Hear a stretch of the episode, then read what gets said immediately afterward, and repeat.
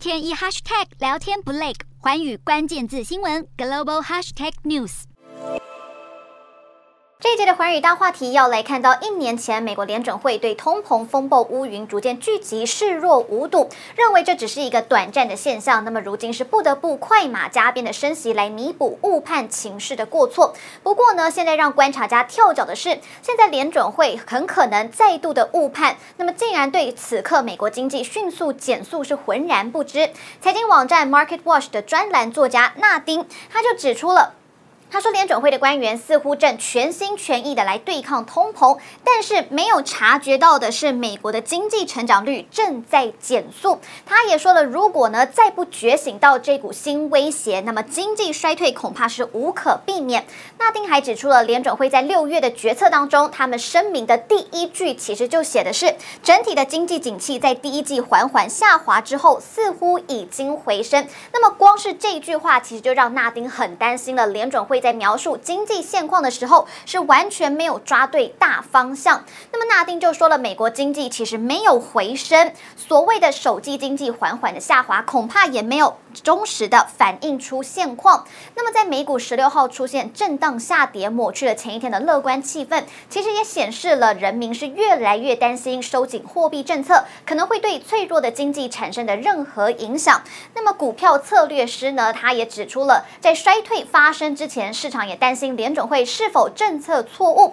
同时他们也开始质疑了联准会主席鲍尔关于经济强劲的言论。那么鲍尔他在记者会上的两则发言是非常的突出。首先，他就是说了联准会并没有试图要引发目前的衰退；第二个就是他讲到了没有看到经济出现广泛放缓的迹象。但是其实多位分析师他们都已经指出了，今年初这种热络的经济活动其实正在快速的减弱，所以其实。就可以从许多的数据看出放缓的迹象，像是美国五月的时候，新屋开工率其实是月减百分之十四点四。另外就是年初以来，其实房贷利率已经在倍增了。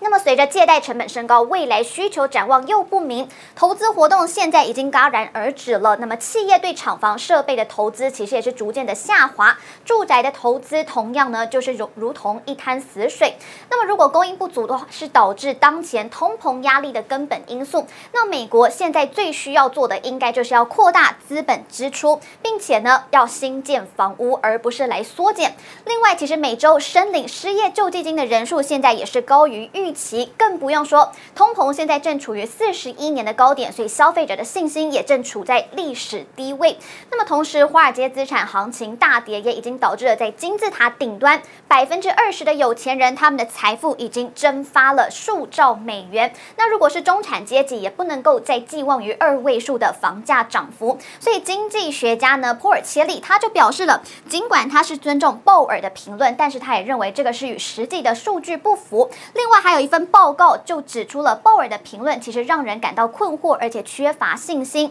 增加宏观经济以及金融稳定的风险。那么同时也引发了市场对联准会可能错判情势，导致政策错误的担忧。Hello，大家好，我是华远新闻记者孙艺林。国际上多的是你我不知道的事，轻松利用碎片化时间吸收最新国际动态，立刻点选你关注的新闻议题关键字，只要一百八十秒，带你关注亚洲，放眼全球。